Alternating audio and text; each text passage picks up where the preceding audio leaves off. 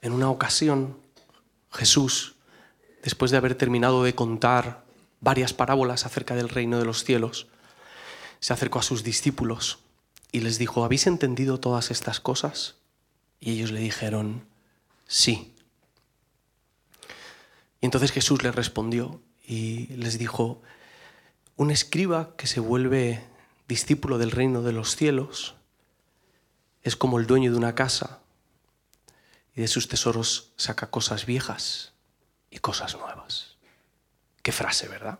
Hoy me gustaría que pudiésemos hablar y reflexionar acerca de una característica indispensable de los discípulos de Jesús, pero que no es muy popular. Normalmente cuando pensamos o enumeramos las características de los discípulos de Jesús, pensamos en cosas como en ser amorosos, ser fieles, ser obedientes, ser humildes. Pero hoy vamos a hablar de una característica que no es tan popular y no es porque no es porque la gente tenga miedo a decirlo, y qué miedo tiene la gente de compartirlo y qué valientes son en la parroquia que sí se atreven a hablar de esto, no, no va por ahí el asunto. Más bien tiene que ver con que es una característica un tanto sutil y a simple vista no parece tan importante como otras características que nosotros podemos ver en el mismo Jesús y en sus discípulos. Y creo que esta característica era muy importante para los seguidores de Jesús en el siglo I y que sigue siendo muy importante para los seguidores de Jesús hoy en día. ¿De qué se trata? Para eso quiero volver a repetiros este versículo. Mateo 13, versículo 51 y 52. ¿Habéis entendido todas estas cosas? Ellos le dijeron, sí. Y él les dijo, por eso todo escriba que se ha convertido en un discípulo del reino de los cielos es semejante al dueño de casa que saca de su tesoro cosas nuevas y cosas viejas. Esta parábola está justo al final de una recopilación de parábolas que habla sobre el reino de los cielos. En esas parábolas Jesús habla sobre que el reino de los cielos es semejante a, y entonces habla de la perla del gran, de gran precio, del tesoro escondido, hay varias parábolas muy conocidas. Pero en esta ocasión, en esta última parábola de tan solo una frase, Jesús no está hablando de cómo es el reino de los cielos, sino de cómo son las personas que viven en el reino de los cielos. ¿Cómo son las personas que han decidido tener a Jesús como su rey? ¿Cómo son las personas que siguen a Jesús? Y para eso nos presenta a tres personajes y me gustaría que los viésemos por encima rápidamente. El primero de los personajes es el escriba. Otras de las versiones que, a lo mejor habéis leído dice maestro de la ley. El escriba era aquella persona encargada de estudiar minuciosamente al detalle la palabra de Dios. Cuando hablamos de la Biblia, en este caso, en aquel momento, nos estamos refiriendo al Antiguo Testamento.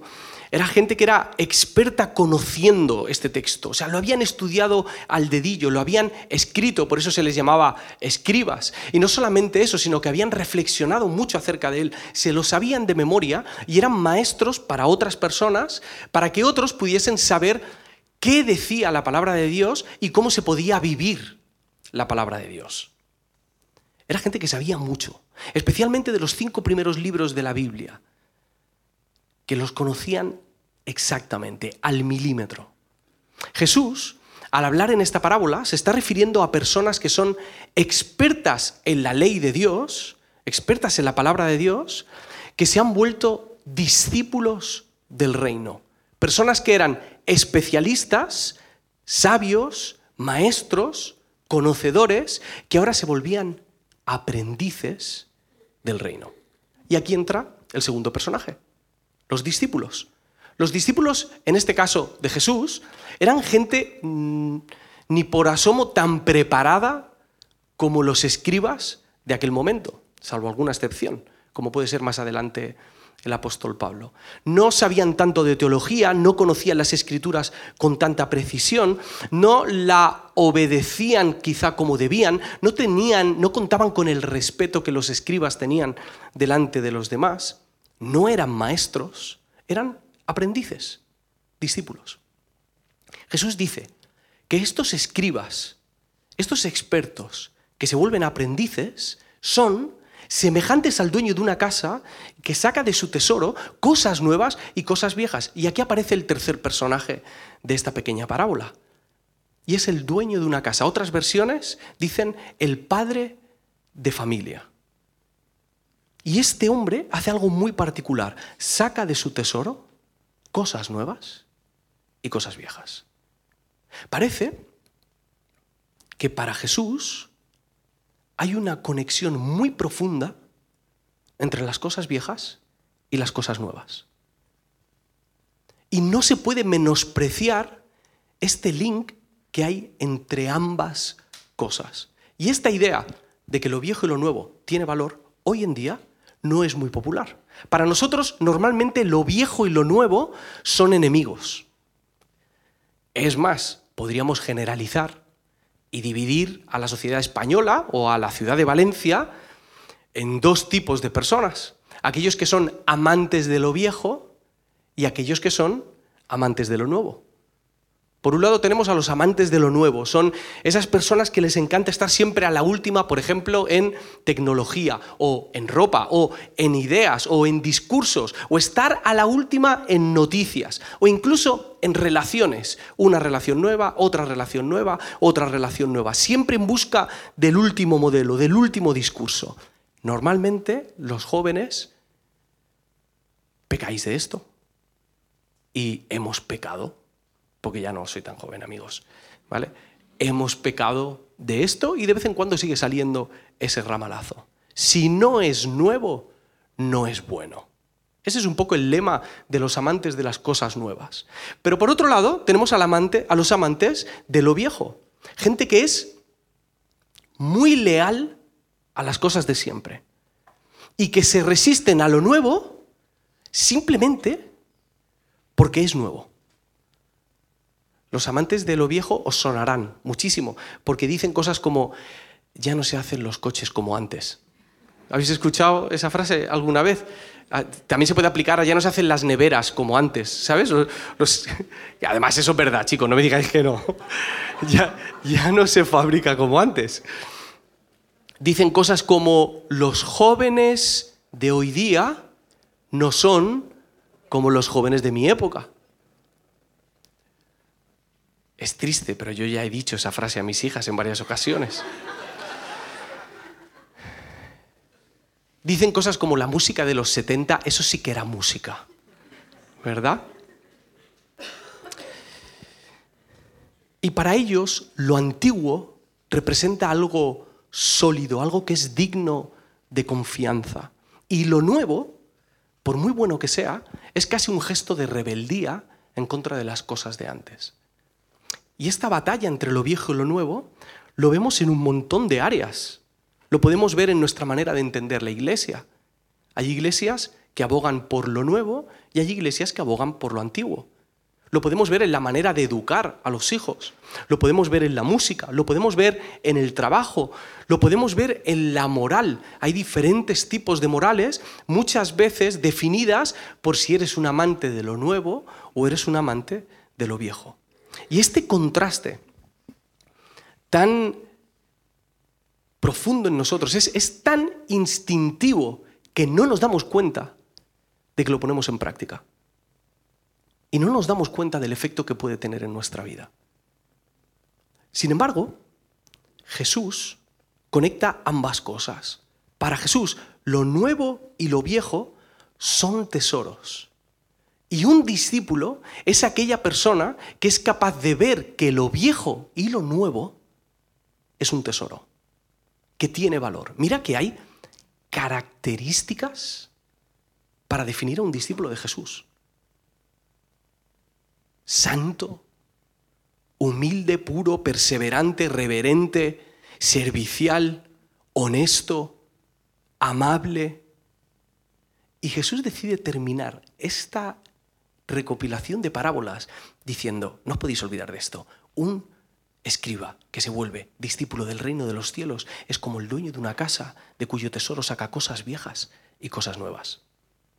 Hay algo muy interesante en este texto, y es que la palabra que utiliza para decir nuevo, originalmente en griego, es kainos o kaina, y esta palabra no se traduce exactamente como nuevo en el tiempo, sino como algo renovado o refrescado. Me explico. Imaginad que, em, mamá, lo siento, eh, le, le vendamos los ojos a mi madre, la metemos en una furgoneta y la llevamos a la montaña. Parece que estoy definiendo un secuestro, ¿vale? Va un poco por ahí. y la llevamos a la montaña, le quitamos las vendas de los ojos y veo una casa de dos plantas con un sótano precioso, con un equipo de gente que te va a ayudar a, que todo eso esté en orden y tú no te tengas que preocupar de nada, mamá, con una nevera enorme para que mis hermanas y yo podamos ir con, con, nuestros hijos a comer cada dos por tres y les damos las llaves y le decimos, mamá, esta es tu casa nueva. Ese normalmente es el concepto que nosotros tenemos de novedad. Para nosotros eso es nuevo. La palabra que se utiliza en griego para referirse a esta palabra suele ser neo. Pero la palabra kainos es diferente. Es como si llevásemos a mi madre a su casa y al abrir la puerta de la casa se diese cuenta de que su casa está totalmente reformada, nueva, que ha encontrado espacios que no sabía que estaban ahí. Está todo reubicado, muebles nuevos, suelo nueva, luz nueva, todo nuevo, la nevera grande sigue estando. Es el mismo sitio, es el de siempre, es algo que siempre ha estado ahí en su vida, pero que de repente hoy se muestra de una manera distinta. Desde la perspectiva de Jesús, no hay antagonismo entre lo viejo y lo nuevo. En el marco bíblico se plantea una conexión entre las cosas de antes y las cosas de hoy. Y es verdad que no se menosprecia lo viejo, pero tampoco se queda como siempre, sino que se manifiesta de una manera renovada. Y esta virtud de los discípulos de Jesús me parece muy adecuada para el tiempo que estamos viviendo como sociedad, en la que hay una gran batalla entre las cosas viejas y las cosas nuevas, pero también, perdón, para el momento que estamos viviendo como iglesia. La semana pasada reflexionamos sobre el 2024 y planteamos que el 2024 fuese un año para recordar. Hablamos de lo importante que es recordar, la necesidad que tenemos de recordar quién es Dios, qué ha hecho y qué ha dicho. Y si nos dejamos llevar por esta, por esta batalla entre lo viejo y lo nuevo, no vamos a ser capaces de ver nunca la conexión que hay entre lo que tú y yo vivimos ayer y lo que Dios quiere hacer hoy. Algunos quizá no les hace tanta ilusión esto de tener que recordar, les va a parecer inútil o incluso peligroso porque tienen que acercarse a algunos recuerdos que hubieran preferido olvidar y enterrar. Pero hay otras personas que recordarán quizá con tanto cariño que se meterán en su burbuja nostálgica y será muy difícil sacarlos de ahí.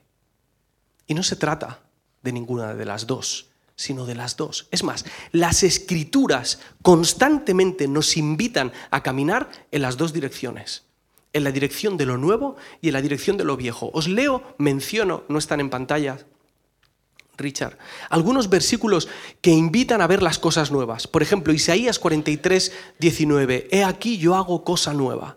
Apocalipsis 21, 5, yo hago todas las cosas nuevas. Segunda de Corintios 5, 17, de modo que si alguno está en Cristo, nueva criatura es, las cosas viejas pasaron, he aquí, todas son hechas nuevas. La palabra nos invita a mirar hacia adelante y a mirar hacia lo nuevo, pero por otro lado nos exhorta a volver a lo antiguo. Jeremías 6, 16, paraos en los caminos y mirad y preguntad por las sendas antiguas. Isaías 46, 9. Acordaos de las cosas pasadas desde los tiempos antiguos, porque yo soy Dios y no hay otro Dios y nada hay semejante a mí. O el propio libro de Deuteronomio que mencionamos la semana pasada, que una y otra vez nos invita a pensar en lo que Dios hizo en nuestra vida. Y cuando desconectamos lo viejo de lo nuevo, nos jugamos muchísimo. Esta batalla nos afecta en muchas áreas. Y aunque no somos escribas, tenemos que reconocer que nos sentimos expertos en muchas cosas. Al final un experto es una persona que tiene experiencia. Y todos nosotros hemos tenido una experiencia con Dios. Hemos tenido una experiencia con la palabra. No estoy diciendo que tu experiencia sea justa, ni buena, ni correcta, ni verdadera, pero está ahí. Hemos tenido un camino con Dios y a veces ese camino con Dios se acaba convirtiendo en un obstáculo para lo que Dios quiere hacer en el futuro. Nos hemos vuelto expertos, teólogos incluso podríamos decir, a la hora de conocer la palabra o de conocer a Dios. Porque creo que aquí es principalmente donde nos afecta esto de lo viejo y lo nuevo. Piensa un momento en, en tu relación con las escrituras, ¿vale?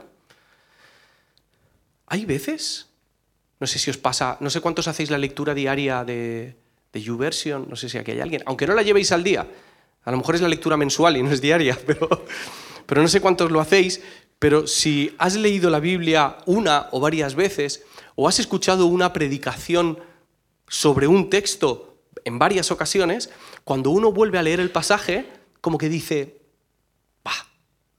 esto ya me lo sé. Esto ya me lo sé, yo esto ya lo conozco. O lo lees, cumples con lo que tienes que hacer, pero a lo mejor no, digamos que le pones al texto el significado y no dejas que el texto te pueda decir lo que te quiere decir. A veces alguien predica sobre un pasaje y el hecho de que esa persona ya ha predicado sobre ese pasaje o quizá otra persona ha predicado sobre eso, tú dices, bueno, aquí tampoco hay demasiada información. O a lo mejor tienes una relación con la Biblia un poco tortuosa, ¿vale? Y te parece aburrida, te parece obsoleta, te parece anticuada, te parece inútil, no te sirve, no le ves practicidad para el día a día y no le das la oportunidad a que la voz de Dios se muestre de una manera renovada. Sin embargo, Jesús hacía justo lo contrario. Es más, una de las maneras de predicar de Jesús más conocidas era la de comparar antiguos textos con nuevas interpretaciones o más profundas que él daba. Hay una frase muy conocida de Jesús que es, habéis oído que se dijo, pero yo os digo, se apoyaba en una idea del pasado y ahora esa idea se mostraba de manera kainos, de manera renovada para la gente que la estaba escuchando. Y los escribas y los maestros de la ley no podían soportar esto. Para ellos era casi un insulto que Jesús se atreviese a tomar sus escrituras y a mostrarlas y manifestarlas de una manera distinta. ¿Quién se cree Jesús que viene a decirme a mí lo que significa lo que yo llevo estudiando durante años? Lo que mi tradición dice desde hace miles de años acerca de este texto. ¿Quién se cree Jesús para decirlo? Ellos pensaban que la interpretación de Jesús iba en contra de su ley, aunque el propio Jesús les había dicho que él no había venido a socavar la ley, sino que había venido a cumplirla. En la mente de Jesús estaban conectadas profundamente las cosas antiguas con las cosas nuevas. Pero los escribas estaban tan aferrados a lo que ya sabían de las escrituras que no podían verlas de una manera distinta. Y esto no nos afecta solo en nuestra relación con la palabra, sino en consecuencia, lógicamente, en nuestra relación con Dios. Los escribas creían que conocían tan bien a Dios que no podían concebir que Jesús fuese Dios. No, les entraba en la cabeza. No entendían que el verbo se había hecho carne. No podían creer que estaba delante de ellos. Tenían una idea tan clara de cómo es Jesús, de cuál era su perfil, que no podían ver que las antiguas profecías que ellos habían escuchado se referían a este hombre de Nazaret que estaba hablando con ellos. Y a nosotros nos pasa algo parecido. Tenemos tan claro que Dios se mueve de tal manera o de tal manera o de tal manera. No, Dios es así, Dios es pentecostal, Dios es bautista, Dios es de asambleas de Dios y de asambleas de hermano. Dios interpreta este versículo así. Qué casualidad que justo lo interpreta como tú lo interpretas. Qué, listo es Dios. Creemos que Dios se mueve de una manera tan específica que no podemos entender que se muestre de una manera distinta. no dejamos que el propio Jesús sorprenda una y otra vez, como lo hizo con los discípulos. Porque Él le preguntó a los discípulos, ¿habéis entendido todas estas cosas? Y los discípulos le dijeron, sí, pero no. Pero no, necesitaron años. Necesitaron ver a Jesús morir como nosotros, resucitar como nosotros cambiarles la vida, inundarles con su Espíritu Santo, ver el movimiento de la iglesia, ver cómo Dios los usaba incluso en sus propias deficiencias, para seguir conociendo a Jesús. Porque a Jesús no te lo acabas. Porque necesitamos una eternidad para poder conocer a Jesús. Y esto que le hacemos a Dios esto de no dejar que Dios nos sorprenda cada mañana. Creo que a veces creemos que como Dios nos ha enseñado todo lo que sabemos, entonces nos ha mostrado ya todo lo que es. Pero queda muchísimo. Y aunque el texto no se refiere, no creo que se refiera directamente a las relaciones personales, creo que de manera colateral, este tipo de visión entre lo viejo y lo nuevo nos afecta en nuestras relaciones con los demás. Porque también hacemos esto con las personas que más amamos. Creemos que conocemos tan bien a las personas que no les damos la oportunidad de cambiar. Y desgraciadamente hacemos esto con las personas a las que más queremos. Lo hacemos con nuestros padres, con nuestros hijos, con nuestros compañeros de trabajo, con nuestros amigos de la iglesia. ¿Sabes cuando tienes una... tienes que, discutir con alguien, tienes que hablar de algo serio, ¿no? Y entonces yo estoy diciendo, madre mía, tengo que hablar con Juan de X asunto. Y yo estoy imaginándome, he quedado con Juan, hemos quedado en montaditos y le voy a decir esto y seguro que Juan me va a decir esto otro. E empezamos a imaginar cómo va a ser esa conversación y cómo va a ser de incómoda y lo mal que va a ir esa conversación. Y no dejamos espacio a que Dios nos muestre lo que ha hecho en esa persona y en nosotros mismos. Y ahí es cuando aparecen frases clasiquísimas, sobre todo discutiendo en casa, como la de, ¿lo ves? Lo sabía. Es que siempre haces lo mismo. Es que nunca... Son clásicos, son las maneras que nosotros tenemos de enjaular a las personas. No vemos posible que la persona se pueda mostrar de una manera diferente. Dicho de una manera un poquito más cruda, no vemos posible que Dios pueda obrar en la vida de esa persona. Y lo mismo que le hacemos a los demás, nos lo hacemos a nosotros mismos. Creemos que podemos cambiar y estamos súper motivados hasta que tropezamos demasiadas veces con las mismas piedras y dejamos de creer que Dios pueda hacer algo en nosotros. Y nos volvemos cínicos y perezosos espiritualmente y empezamos a acostumbrarnos a esa manera de vivir que no nos hace bien. Y decimos cosas como, bueno, ya está, soy así. Tendré que acostumbrarme a vivir así el resto de mi vida. Te hartas de ti y no puedes creer que puedas cambiar, no puedes creer que puedas aprender más esto es lo que soy, punto. Que es otra manera de decir, Dios no puede conmigo. Yo soy el límite de Dios. Dios puede trabajar con cualquier persona y con cualquier problema, con cualquier adicción, con cualquier pensamiento, con cualquier patrón, con cualquier pecado, menos con los míos. Dios en mi vida no puede hacer nada y nuestro historial impide que miremos hacia adelante y podamos ser nuevos en Cristo. Estas palabras de Jesús nos llevan a la siguiente conclusión, y es que los discípulos no se rinden en su lectura y en su comprensión de las escrituras, sino que dejan el espacio para que brillen como nunca antes.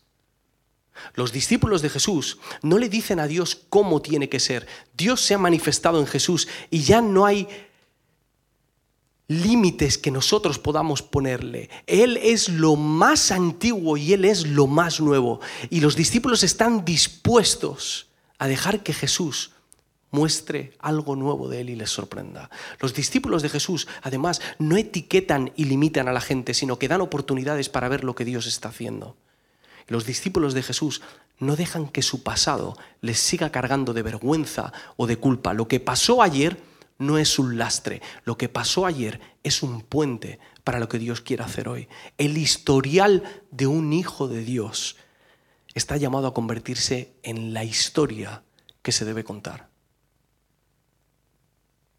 Ya no hay cargas, ya no hay vergüenza, ya no hay culpa.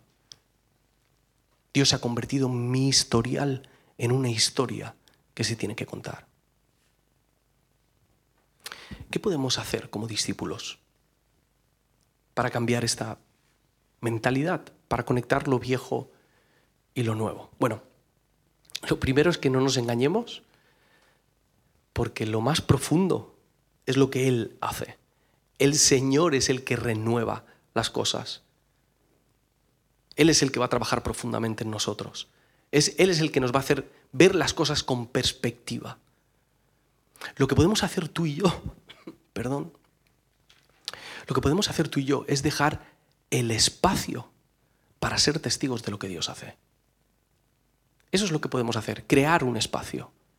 Dejar un espacio que es otra manera de decir ser paciente. Que le vuelvas a dar otra oportunidad a las escrituras aunque no las entiendas. Que vuelvas a orar por aquella necesidad tan profunda que tengas, aunque creas que Dios no quiere hacer nada ni en esa circunstancia ni en tu corazón. Que vuelvas a buscarle. Que vuelvas a crear ese espacio para que Dios se manifieste de una manera nueva y que tus ideas antiguas de Dios no sean un tropiezo, sino un apoyo, un impulso, inspiración para lo que Él quiere hacer hoy. Y hay otra cosa que podemos hacer, y es administrar esos tesoros. Y esto me gusta mucho del pasaje, porque él dice que se escriba, que se vuelve discípulo del reino de los cielos, ahora es como el dueño de una casa, como un padre de familia, como alguien que tiene que dar y proveer para los demás. Alguien que tiene que administrar lo que le ha sido dado. Alguien que comparte con los demás las cosas viejas y las cosas nuevas que Dios ha hecho en él.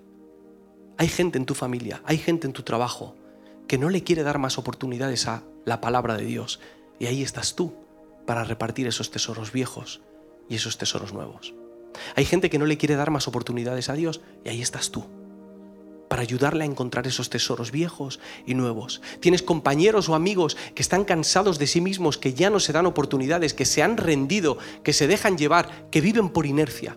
Y ahí estás tú para contarles que la historia de dolor o de trauma, o que sus heridas o sus pecados no están ahí para hundirles, sino para ser transformados y convertirse en una historia que a la vez puedan contar a otras personas.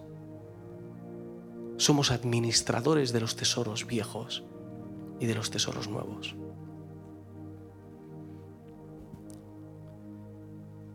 Qué bonito sería que el Señor dijese, ¡ay, qué guay que en Valencia hay gente que son como escribas que se han vuelto discípulos del reino.